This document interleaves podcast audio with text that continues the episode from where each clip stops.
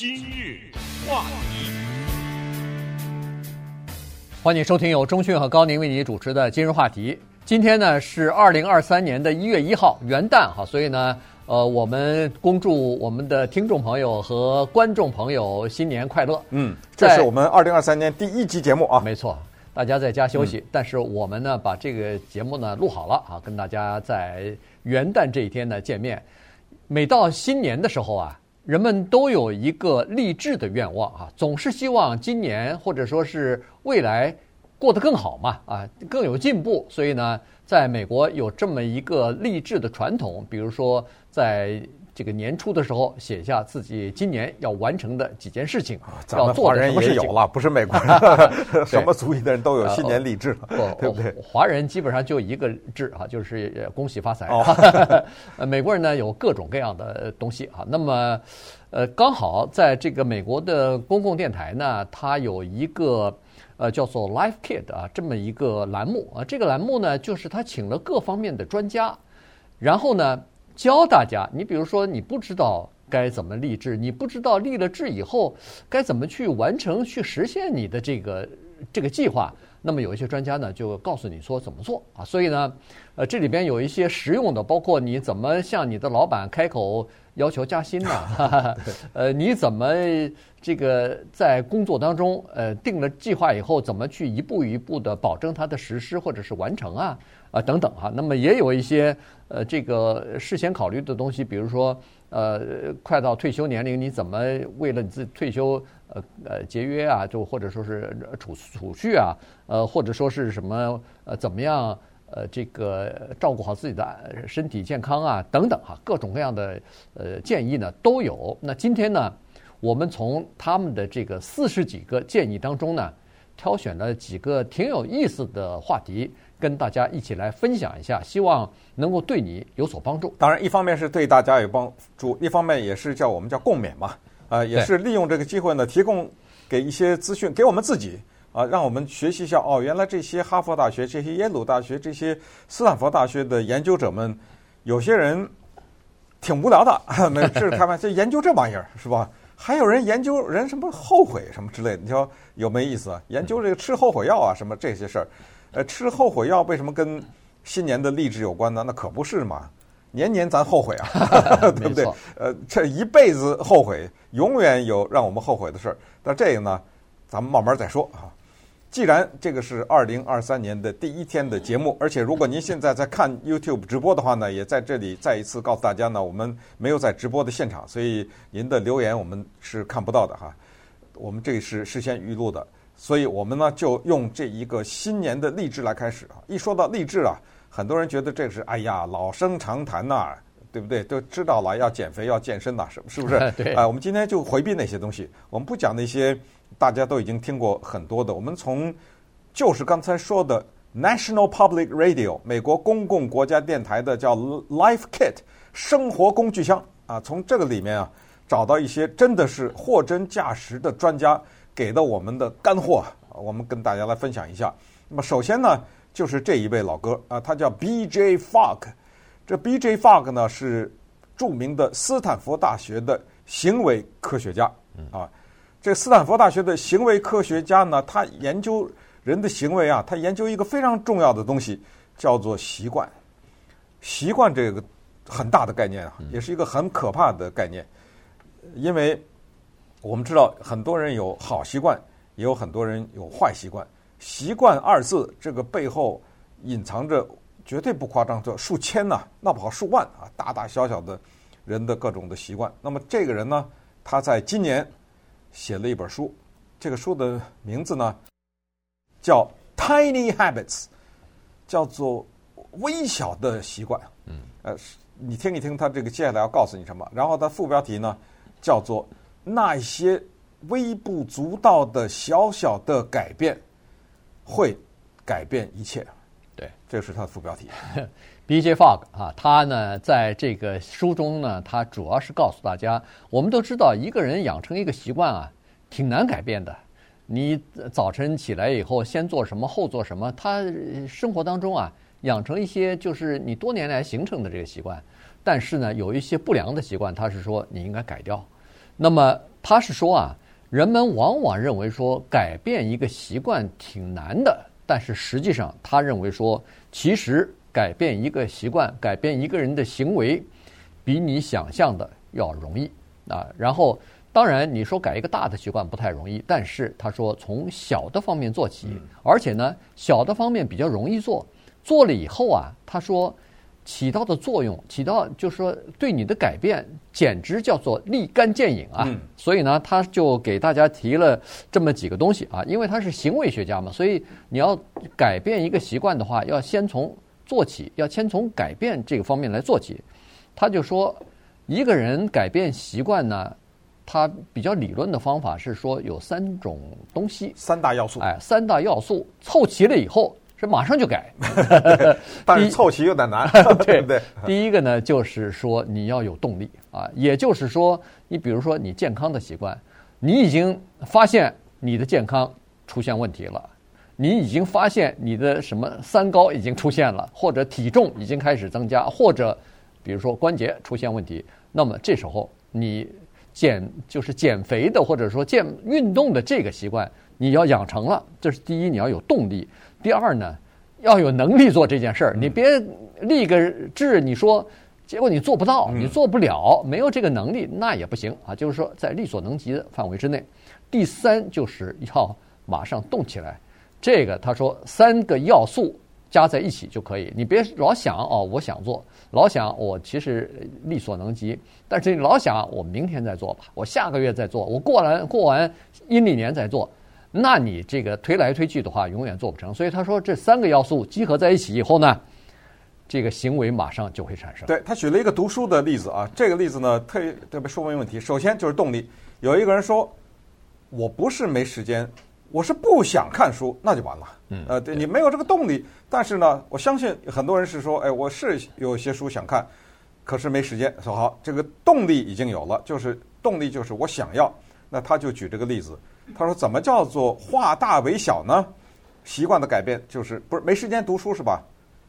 他说读一本书的第一页的第一段就把书放下，嗯，这时间有了吧？但，他叫做。就碎片式的改变自己的习惯，听着啊，第一叫做只读一段，你这个没有借口了吧？可能一段一分钟都不到吧？嗯、对，你一分钟都没有啊？好了，你不要小看这一分钟啊！好，你把书放下，你今天读了这一分钟，你在做一件什么事儿？在做一个过去可能你一年都没做的事情。这这个你不能说不是改变吧？第二，他说你要寻找自己是什什么时候最适合你花这一分钟。他就举个坐地铁，他说有的人坐地铁划手机什么之类的。那我从二零二三年开始坐地铁啊，我照样划手机，但是我就减少划手机一分钟，我拿本书我看第一段。啊，不对，可以了吧？哎，可以了，这就。然后第三个呢，他就同时要表扬你一下你自己，就完成了以后要给自己传递一个正能量的信息。哎呀，我做了一件过去一年都没做的事儿，事实如此啊。行了，这个就是关于习惯的改变。啊，如果你还是有兴趣的话，请参考他那本书，叫《Tiny Habits》。这个副标题就是“小小的改变会改变一切”。嗯，对。那第二个事儿呢，就是说耶鲁大学的一位呃心理学家啊，他呢就呃也写了一本书，就是说一种常见的思维陷阱。他这还是个亚洲人呢，呃，呃姓一个女的啊，姓安啊，叫乌康安，哦哦，感觉上是个越南人。啊，对，他这个姓的拼法 A H N 像是越南人，一个女的教授。哎，对，这是耶鲁大学的一个心理学的一个教授啊。那他呢，呃，就是就告诉人们在思维当中啊，他出现的一个错误啊。他的这本书，我看啊，他这个名字应该叫？Thinking 一零一，呃，叫做起步思维。啊，对，嗯，就是呃，教你一些思维的东西，呃，避免一些思维的的这个陷阱，或者说是认知的偏差啊。因为呢，他这里头我觉得讲的挺好的，他就说啊，思维这个东西，大脑这个东西啊，它非常复杂，我们有的时候不太了解它的功能，它如何运作，但是呢，我们在很多的情况之下，不知不觉的受到它的干扰和支配。那么他就说了，这个大脑啊。经常让我们会过高的评价自己的能力啊！他在这里头举了两个非常有意思的呃这个例子，一个是说，尽管你多年没有看过，譬如说是，呃，他这儿解主呃主要他这儿举的例子是波西尼亚啊狂想曲。他说你肯定多多年没听过这个东西，但是呢，大脑告诉你说，你如果对着卡拉 OK 的话，你可以唱这个这首歌。呃，这是一个哈。另外一个呢，就是说你可能会想去一个，比如说是四星级的一个餐馆，但是你在 Yelp 上头突然发现有一个人对这个餐馆啊有一个负面的评价。这时候呢，你就突然觉得哦，有一个负面的评价，可能它不值得这个四星，于是你就改变自己的主意了哈。所以呢，他说，实际上呢，这个叫做思维的偏差。对，这个思维偏差呢，是来自于原始的动力。什么叫原始呢？就是人呢，在物质极大丰富的时候，我今天打了一只这个大象，对不对啊？够我吃一个月了。那么这个时候，原始人了，我们是讲，那么这个时候他们的一种心态呢？是一种满足的，可是经常吃不饱是一个另外一个现实，这是一个常态。所以人呢，在原始的记忆当中啊，对负面的东西呢的影响，受它的影响特别大。这个叫做原始恐惧。嗯，因为我要任何的负面的，就可能影响到我对生存啊，我的生存。所以这种原始的恐惧特别大。就举刚才那个例子，在网站上，我要去一个餐厅，这餐厅。满分是五颗，分明已经达到四颗半了，已经很高的分了。但是我就往下看看，哎，就有一个人给了一颗星，人其他人都给五颗星，这不就把那个星给拽下来了吗？对不对？但是你知道吗？我们人有时候就倾向于相信那一个人一颗星，你说是不是？因为他说，哎，他要是好好的，人家怎么对不对？他是怎么会不懂？哎，我就不去了。呃，不去餐厅无所谓，你不去这家可以去那家，但是。在原始的恐惧的支持下面，我们还有一些另外的一些决定，这可不能做呀！嗯、你让我等稍等会儿，咱们再继续这个话题。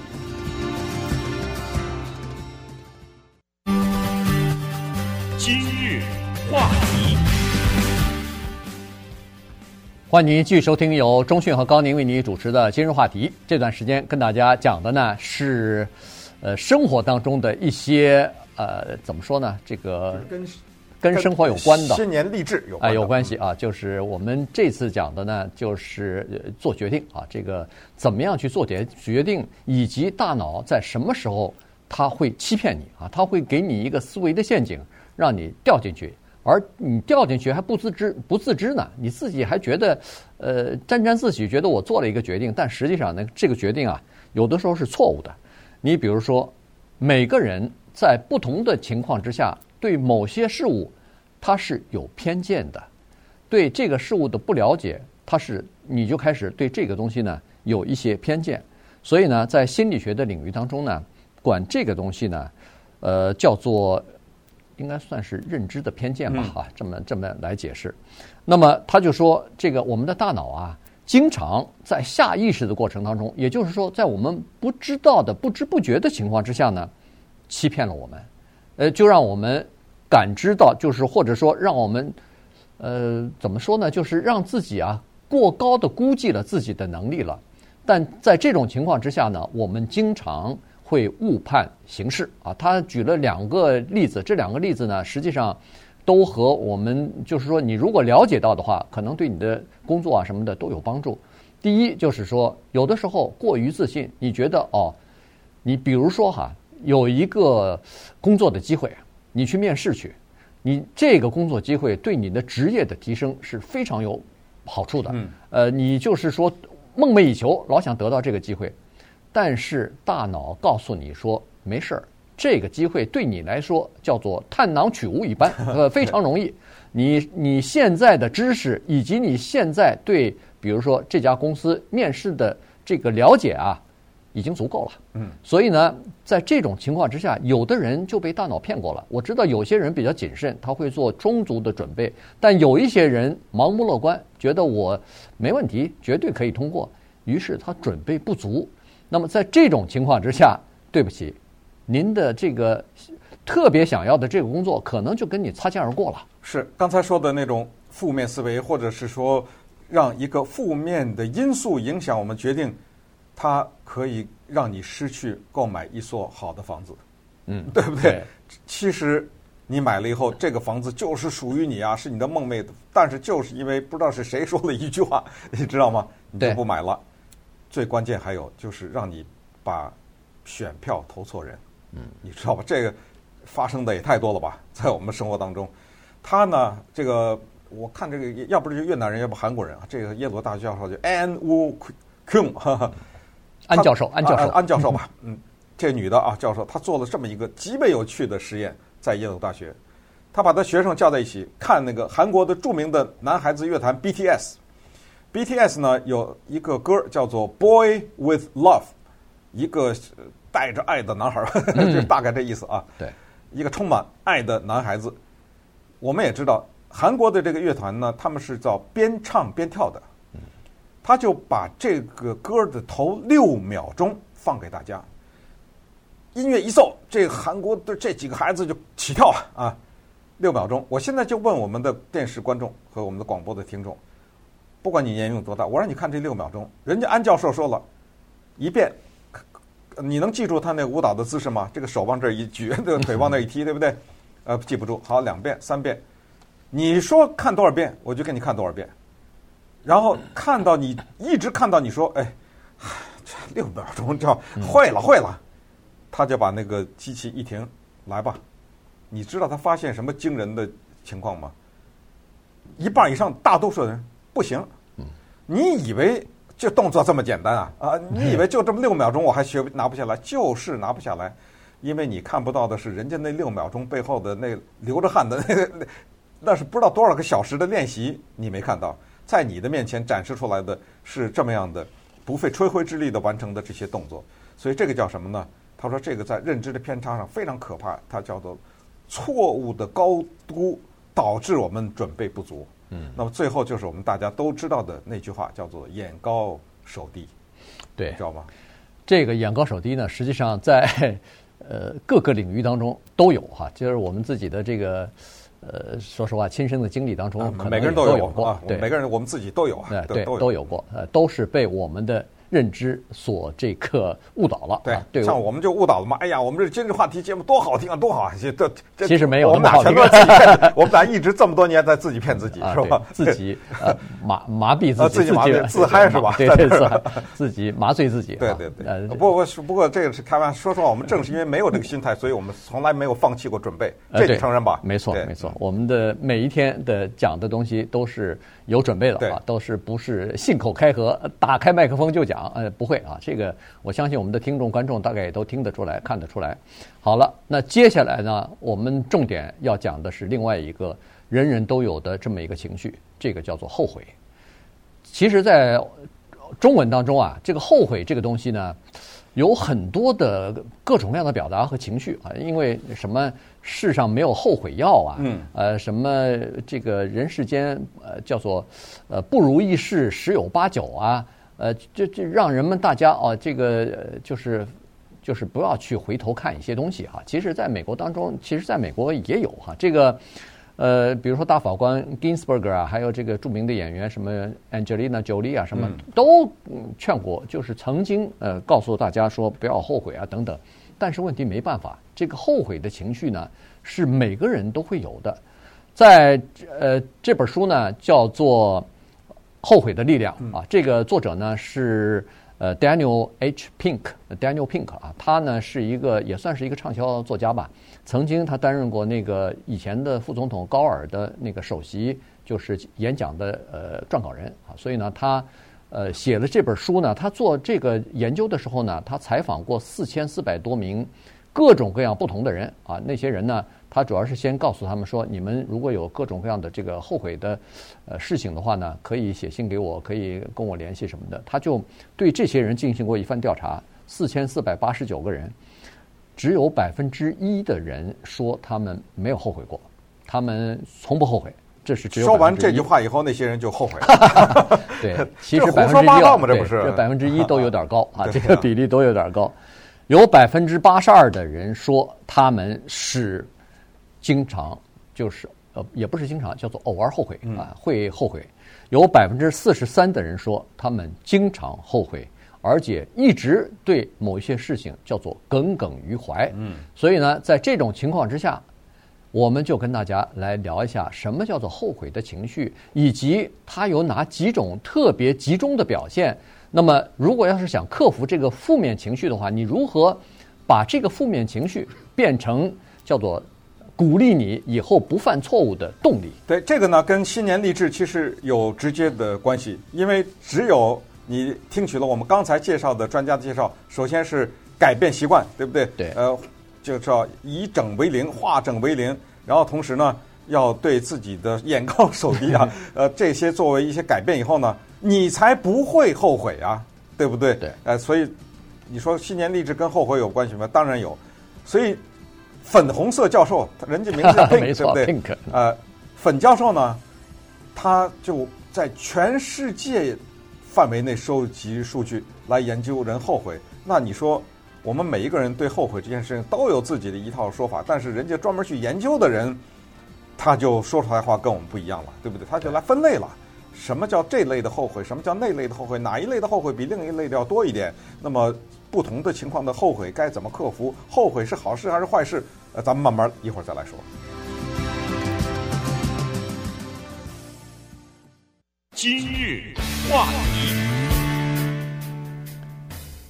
欢迎您继续收听由中讯和高宁为您主持的今日话题。在新年这个节目当中呢，我们跟大家来聊一下新年励志的一些有关的事情啊。那么在励志的时候呢，有的时候啊，呃，后悔这个事情呢，实际上是可以利用的啊，它是可以叫做变被动为主动啊，变这个呃消极为积极的。那今天呢，我们就从这个角度呢，通过 Daniel Pink 教授的这本书《后悔的力量》呢。来跟大家稍微的来解释一下，因为在没有看这本书之前啊，我们每个人其实都有这个或多或少的这种情绪啊，后悔，哎呀，做了一件事情以后有点后悔。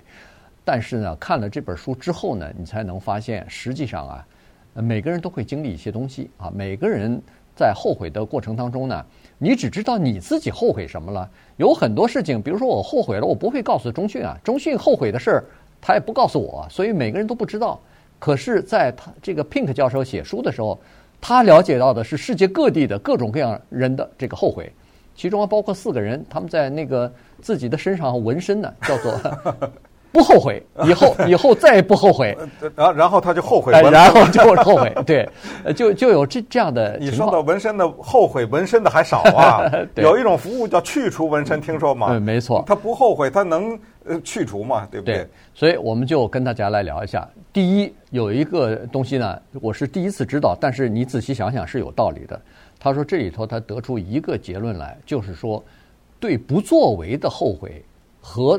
做了事儿后悔呢，这个比例是二比一，也就是说，当你做一没有做一件事情，后来对对这个情况感这个状况感到后悔的这个比例特别高。对，这个例子可能几乎都没法举了，嗯，那它太多了，甚至。在生活中的什么择偶啊，什么什么，知道吗？啊，追求一个男的，追求一个女的，什么这种，或者对一个工作的选择，刚才说的对一个房子要不要买什么之类的，还有人投票投后悔的呢，对不对？对，咱们也听说过这个情况，所以所谓后悔药吃不得，就是常常是这样啊。但是当然了，我们说的什么投票投后悔这不算这一类，为什么？因为那是毕竟还是做了，嗯，对不对？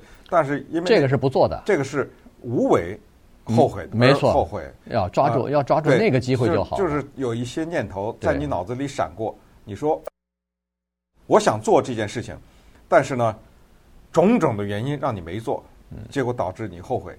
这个呢，也顺便说一下啊，美国的著名的作家啊，海明威，他写过一个非常有名的短篇小说啊，这个短篇小说的名字呢就叫《乞力马扎罗的雪》，是讲非洲的一个第一高山嘛，第一高山啊。它名字叫这个，特别富有诗意。其中呢，整个的这一个短篇小说就是讲一个男人在濒临死亡之际，呃，他意识到他自己的生活啊，可能不久于人世了。他开始回顾自己的生活的时候，很多大部分都是：哎呀，我当时怎么没？对，你知道吗？哎，都是这个怎么没没做什么事情？而这个 Pink 呢，在这里面就。告诉了我们这种无为之后悔。而他这个书啊，他这个书的名字叫《The Power of Regret》，然后他那个副标题呢叫做“呃，回顾过去的无为，如何把它变成向前的动力”。嗯，所以他的最终目的在后半段。对，就是你不要觉得哎呀，这糟糕糟糕，那事儿我没做，完了，不是。他说你没做，你是可以后悔，但是咱们把它作为一种动力，你再做呀，还来得及啊。有一些事情了，当然是。对，他在书里头就讲为什么有很多的情况之下没做啊，这个不不行动哈，无为。他就说人类实际上啊，在基因当中有一种叫做对。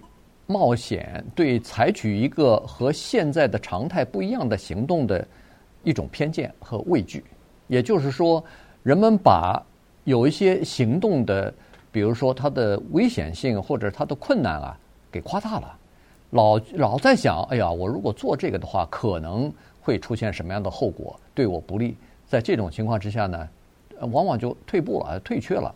但是后事后呢，就感到后悔。哎呀，那个工作机会其实我可以抓住的。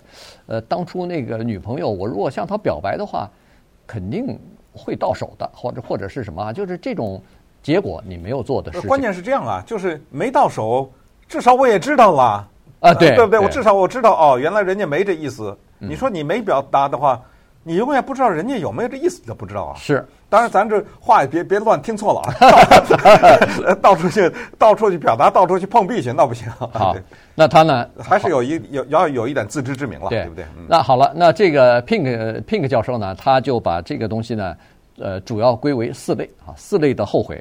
特别多，第一个叫做这都我都不知道该怎么翻法，就是就是刚才所说的没有做某些事情的后悔啊。这个呢，呃，比如说你如果做的话，可能会有一个更坚实的生活条件，或者说更好的工作、更好的家庭、呃，更好的婚姻，不知道。但是你在某一些事情上呢，你可以争取，但是没有争取到。比如也也比如说，你可能前段时间。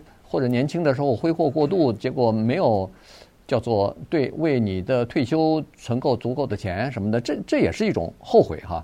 呃，或者说你呃年轻的时候这个没好好读书，没获得某一个你想要的这个学位啊什么的，或者没有经常锻炼正正常饮食，结果现在健康状况糟糕啊什么的，这些东东西呢，都是经常人们会后悔的一些具体的情况。对，那么对于这样的一个后悔呢？他也有一些建议啊，他的这个建议呢，他说是这样的啊，他说这这不是亡羊补牢是吧？嗯，对对，像有些你说关于退休储蓄，你已经七十岁了，你后悔你二十岁没出去，那这个确实没用了啊，这个也没有办法。但是但凡能有帮助的，都要及时的补回来。第二个呢，它这个叫做 foundation，我还有这种词汇，你知道是？它叫做呃基础式的后悔。就什么就叫做打底吧，或者叫做铺垫。我们知道盖房子要打一个地基嘛，它这个叫地基式的这个后悔。也就是说呢，很多的事情你在生活中你没有做好准备，而结果导致你后来的后悔。他举了除了退休这个，还举了一个在大学里得学位的这个啊，对，呃，这个上大学这个也是一种打底吧，对不对？也是一种作为地基的一种准备。说这个呢，如果你尽早的意识到这一点的话。那么尽早的赶紧不要有这个，他这个接下来一个叫做道德后悔啊，哦，看到这个没有？对，对我看到了这个道德后悔呢，其实，呃，他总结出来的是这个方面呢特别的人多啊，两种，一种呢是在自己年轻的时候，肯定就是小小学、中学这种，对，呃，这种情况，年轻的时候呢曾经欺负过同学啊，欺负过谁啊？这个时候年纪大了以后呢，他对这个事情特别后悔。哎，这个有意思哈，因为人们常常记得是被欺负，对，是吧？但实际上呢，欺负人的人往往自己事后都会后悔。这叫良心发觉发现是吧？对，良心发现，这是第一。第二呢，有过什么外遇啊、不忠诚的这个行为啊，有的时候人也会后悔啊。这个这两点，这就叫做道德方面的这个遗憾。第三点其实也挺普遍的，叫做联系后悔。他他说的这个，当我们稍微解释一下，可能叫人际关系。哎，没错，就是就是基基本上就是什么家庭成员啊、同事啊、朋友啊、亲戚啊啊之类的啊、恋人啊之类的东西啊。也就是说，某些事情你做了以后，或者他做了以后，双方之间一下子闹翻了。在闹翻了情况之下呢，就等于是形同路呃形同路人了。如果你当初马上去道歉，或者对方道歉的话，或者你主动找到对方的话，这个关系是可以挽回的。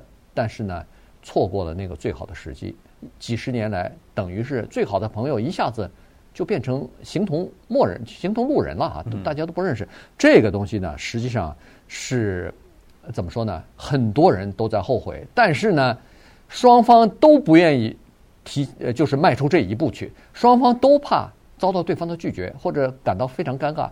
于是呢，这个情况就越发展越严重。其实当初如果及时的去道歉，或者是伸出伸出手去，呃，对方一定会接受你的。可是问题错过了这个机会之后啊，呃，过了几年以后，你再想回头的时候，就比原来要难很多。嗯，那最后一个呢，他给归结为叫做翻译成勇气后悔啊，对，啊、呃，就是在一些重大的人生的时候呢，缺乏勇气。而导致呢，你的生活轨迹彻底改变。这个呢，我想举这样一个例子，就是我们出国这件事儿。嗯，这就是重大的改变。而且我们出国的那个年代，当然不同的人出国的国情是不一样，但是我们出国那个年代，那是只能说一样，叫两眼一抹黑呀。对，这脚往这地上一踏，是前景是一片茫然呐，根本不知道，而且是步步惊心呐。还不是说多远看不到多远，你到哪儿上学上学对不对？嗯、上学了以后，各种啊房租啊什么学费啊，然后毕业到哪儿找工作去啊？嗯，找了工作，谁给办绿卡呀？怎么办啊？你知道，就是步步是这样，所以可能也正是因为这样，我们这样一说也是代表了很多人了哈。也正是这样呢，这种也你说是被逼的也好，是说个人的选择也好，种种呢，就导致。因为你迈出了一步、两步和多少步，你的生活就产生了这些改变。但是反过来说，这个背后伴随着这样的一些后悔。也有人，你听过这话吗？哎呀，我要是不来美国，早发了，对不对？对。你不管把它归于哪一类，这算是一类后悔，对不对？但是这一类的后悔呢，说实话，我也在第无数次的提醒，就是说，其实啊，大可不必。当然，除非你混得太糟了，在这儿，那那。那你回去啊，那可能也来不及了，是不是？呃，他认为可能那些发财的机会也都没有了，那就麻烦了。如果这个现在，因为我对这些人，我听到，我常常建议就是说，你有就是多少钱都买不来的经历，是吧？你你开阔的眼界啊，你见识了很多东西啊，等等。嗯，但是你说不行，我就想赚那个钱的话。那我这个就没办法了。对，除除非你现在回去还能赚到这个钱，那你就就劝你赶快回去。对，如果这个机会已经错失了，比如说十年之前你回去可以赚，但是现在情况不一样，赚不到了。这个就是那个 Pink 教授他给的建议，就是说，就是中讯刚才说的，那你就只好。如果要把这个负面情绪不要老呃深深的自责，哎呀，我十年前、十五年前应该回去，我应该放弃这儿东西。回去以后，你看我的同学都成什么大老板了，什么亿万富翁了，我结果错过这个机会。你不要老沉迷呃沉浸在这个自责或者是负面的情绪当中。那么，这个 Pink 教授说，你就应该采取另外一个办法。什么另外办法呢？叫做 at least。哦，至少你刚才中讯说了，那至少你可以安慰自己，我到这儿来已经有了一个开阔的眼界，见过不同的文化，不同的，呃，我在美国各地里游历，我上了这个研究生，然后我读了书，呃，你你朝好的方面想，你比如说有些人说，哎呀，我我当初不努力，没上上我想要去的那个好顶尖的学校，可是那那个 Pink 教授说，哎，你再想想看。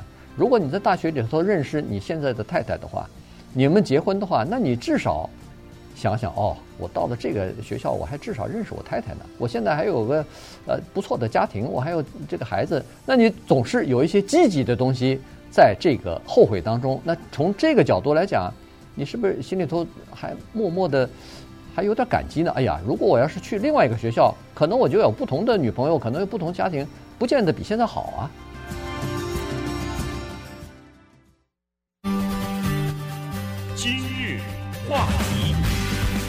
欢迎您继续收听由中讯和高宁为您主持的今日话题。今天跟大家聊的呢是新年励志方面的一些有意思的理论啊，然后呢，其实有很多东西呢套到我们的生活当中，有很多实际的案例。那么后悔完了，这个情绪完了以后呢，实际上要让我们做一些改变。所谓的改变，就是你以后在做决定的时候啊，尽量要理性，不会做让你后悔的这个决定啊。这里头呢就有很多问题，就有很多的注意的事项了。其中一个，这个 Pink 教授说，我们现在。人人后悔的原因之一是我们面临的选择太多了。这个他就举了一个例子，他说他包括他自己，还有一些同事啊、呃、朋友都是有这样的情况。他们现在都不太去看那个呃那叫什么 Netflix，原因就是说他怕做决定做选择，因为你一打开，原先他想要看一个比如说是家庭喜剧的，结果他打开一看。光是这一栏里头就有上百个选择，然后他突突然这个手一直往上滑滑滑，突然又滑到其他地方去了，所以又看哎哦这儿有一个这个呃马上就要得奖的，可能是已经获得提名的一个电影，我要不要看呢？就是各种各样的这个选择太多啊！除了这个看 Netflix 之外，他又举了另外一个例子，就是到餐厅去吃饭，到一个餐厅。呃，华人的还稍微好一点。你到一个西餐厅里头，他告诉你他菜单有很多，然后他告诉你说这个菜那个菜，可是你没吃过的时候，你并不知道它是怎么烹饪出来的。于是他要么就是先问好朋友去点菜，要么就是他只好看旁边那几桌啊，人家点什么菜，他看上去这个盘子看上去，哎，这个可能我比较喜欢。于是他根据别人的东西去。点餐，所以这个呢叫做选择或者是决定困难症。是这个 很多人都有啊，有人用在你说的这是餐厅里面，很多人也把这个例子用在超市里面啊。对啊，有时候走到那个完蛋了，出不来了，一面墙都是这个产品，等等于半天你得花在一个那个看一个一个瓶子啊，一个一个罐子拿下来要研究，哇，麻烦大了哈。所以这里面呢，这些心理学家、行为学家告诉我们，非常简单。在你立志的时候，把选择设定为三到五个，其他的不看了。嗯，对不起了，今天咱错过了也就错过了，没办法了。重点的把焦距放在三到五个。他说很多人呢，也就是人的普通的选择能力是在七。对，超过七，大脑已经分析不过来了。对，他说再降低啊，到三或者最多不要超过五。那么在这个前提之下呢，当然我们现在说的选择，可不只是餐厅的一道菜或者超市的一个瓶子啊。嗯。呃，他是说在生活中的面临的诸多的选择，当你的头绪多到超过七个的时候啊，任何的事情，你立刻把它缩减为三到五。那那么说到这个缩减呢，继续的信念励志来往下走，就是叫做在二零二三年。或者在人生的任何一个阶段，叫做轻装简行啊，嗯，啊，要精简自己的生活，去除各种各样的负担。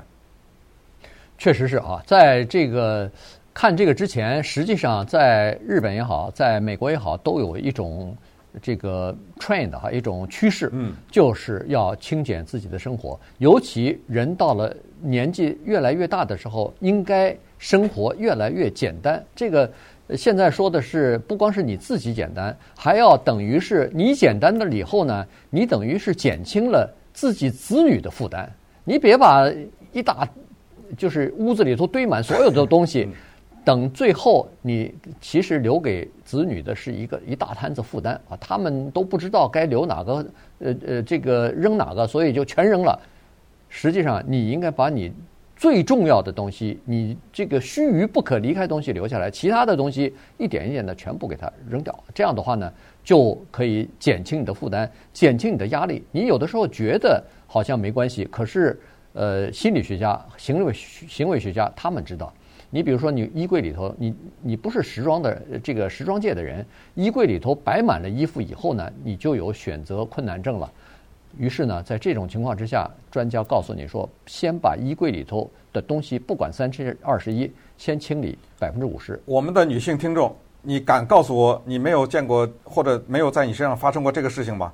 就是你整理衣柜的时候，哎呦，我还有这件衣服啊！对对，这件衣服早就该扔了，或者说早就该捐出去了。原因是你二十二十六年没穿过了。没错，没错。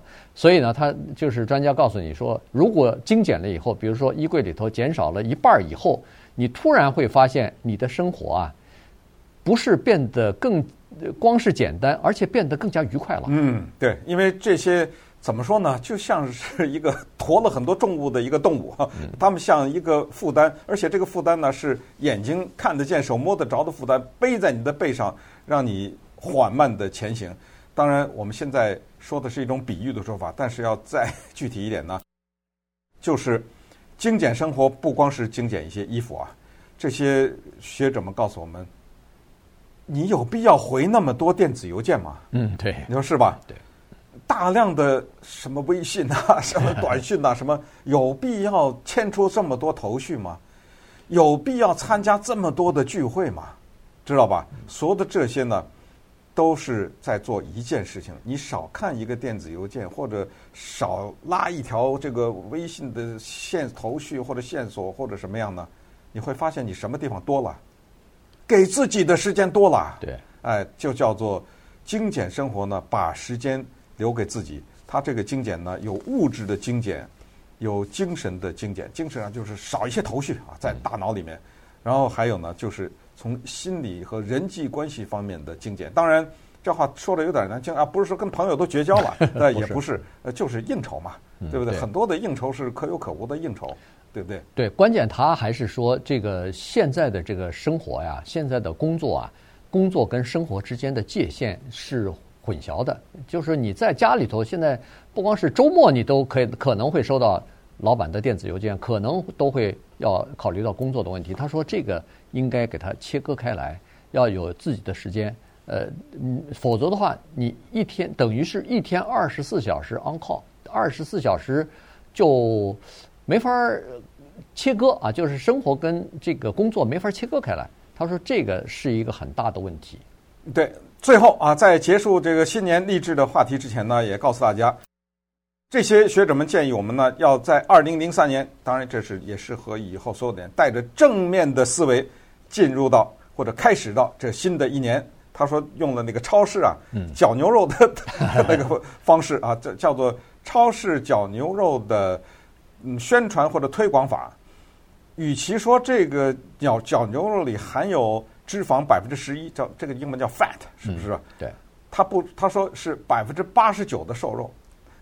对对，对，你是相信那百分之十一还是百分之？他这个分析师说都没撒谎。嗯，我真的含有百分之十一的肥肉，也真的有百分之八十九的瘦肉。但是我在告诉你的时候呢，传达信息的时候，我写在那个上面写的是百分之八十九的瘦肉，对你的影响和那百分之十一。就是不一样，嗯，别说百分之十一，那有的人可能看到那百分之二，他都觉得，就刚才咱们说的一个一个点了一个负的一个点的 负面的评论，都会影响他对整个这个餐馆的这个呃观感。你想百分之十一的肥肉，呃，可能就会影响别人哈。所以呢，实际上他这个专家就是告诉我们说，要从正常的形态来看，就是这个就等于那个半杯水一样嘛。这个就是你是看是半杯是满的还是半杯是空的啊？所以你是从不同的角度去看，他就说，呃，不要让负面情绪影响我们，呃，这个生活的质量，影响我们做决定，